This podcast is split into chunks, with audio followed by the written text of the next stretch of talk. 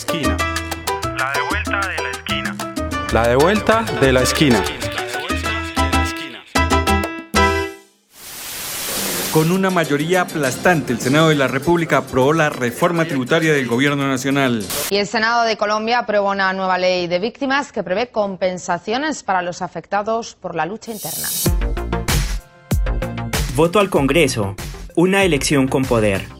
Constitucionalmente, Colombia es una república unitaria con autonomía administrativa en sus entidades territoriales. Cuenta con tres ramas del poder central. La ejecutiva representada en el gobierno nacional, la legislativa que se encuentra en el Congreso de la República y la judicial encargada de administrar la justicia. Esto quiere decir que las decisiones que se toman en cualquiera de estas tres instancias se aplican en todo el país. El abogado Andrés Muñoz Valencia habla al respecto.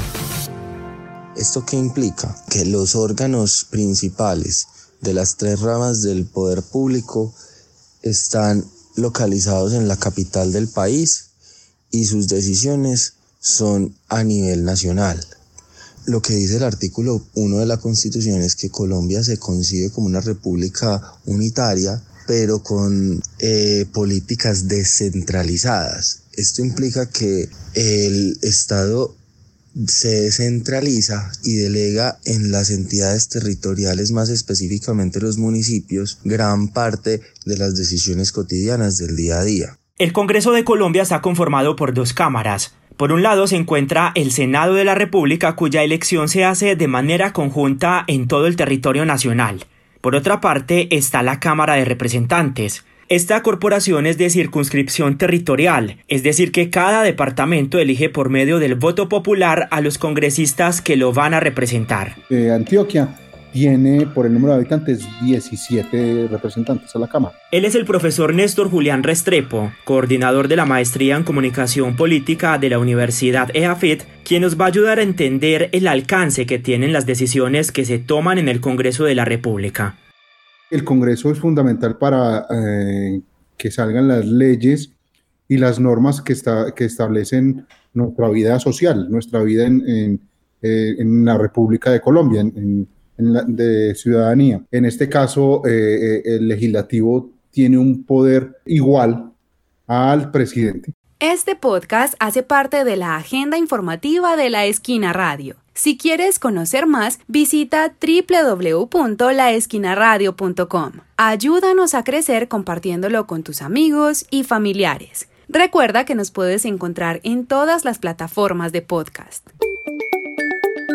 El artículo 150 de la Constitución Política del 91 dispone que entre las funciones principales del Congreso se encuentra hacer, reformar o derogar las leyes que son la base con la que el presidente gobierna. Es ahí donde se da esa paridad que señala el profesor Restrepo. Los congresistas también se encargan de elegir al Procurador General de la Nación, al Defensor del Pueblo, al Contralor y a los magistrados de la Corte Constitucional.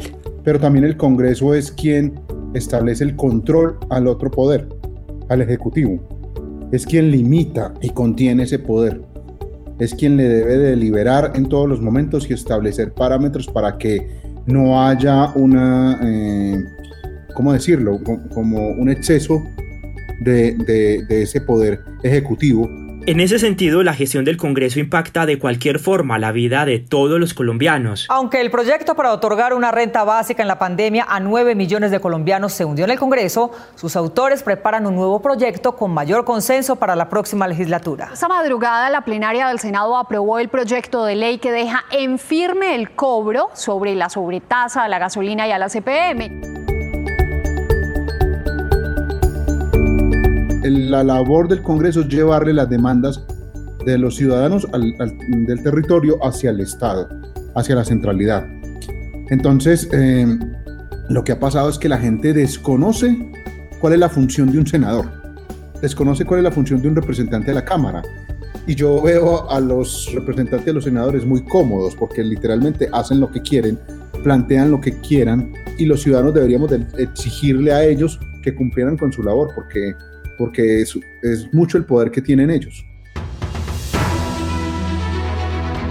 El Senado de la República y la Cámara de Representantes son dos instituciones que cargan gran responsabilidad en el funcionamiento del Estado colombiano. A la altura de esa responsabilidad debe estar nuestro voto en el momento de elegir las personas que ocuparán las sillas del Congreso para representarnos. Según la registraduría, este año se postularon 2.835 aspirantes a ocupar las 296 curules disponibles en las dos cámaras que conforman la rama legislativa de Colombia. ¿Ya estudiaste bien a los candidatos a los que les vas a dar tu voto de confianza?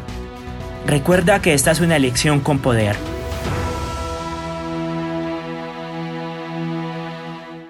Esta es la de vuelta de la esquina, una producción de la Asociación Palco para el noticiero La de vuelta de la esquina radio.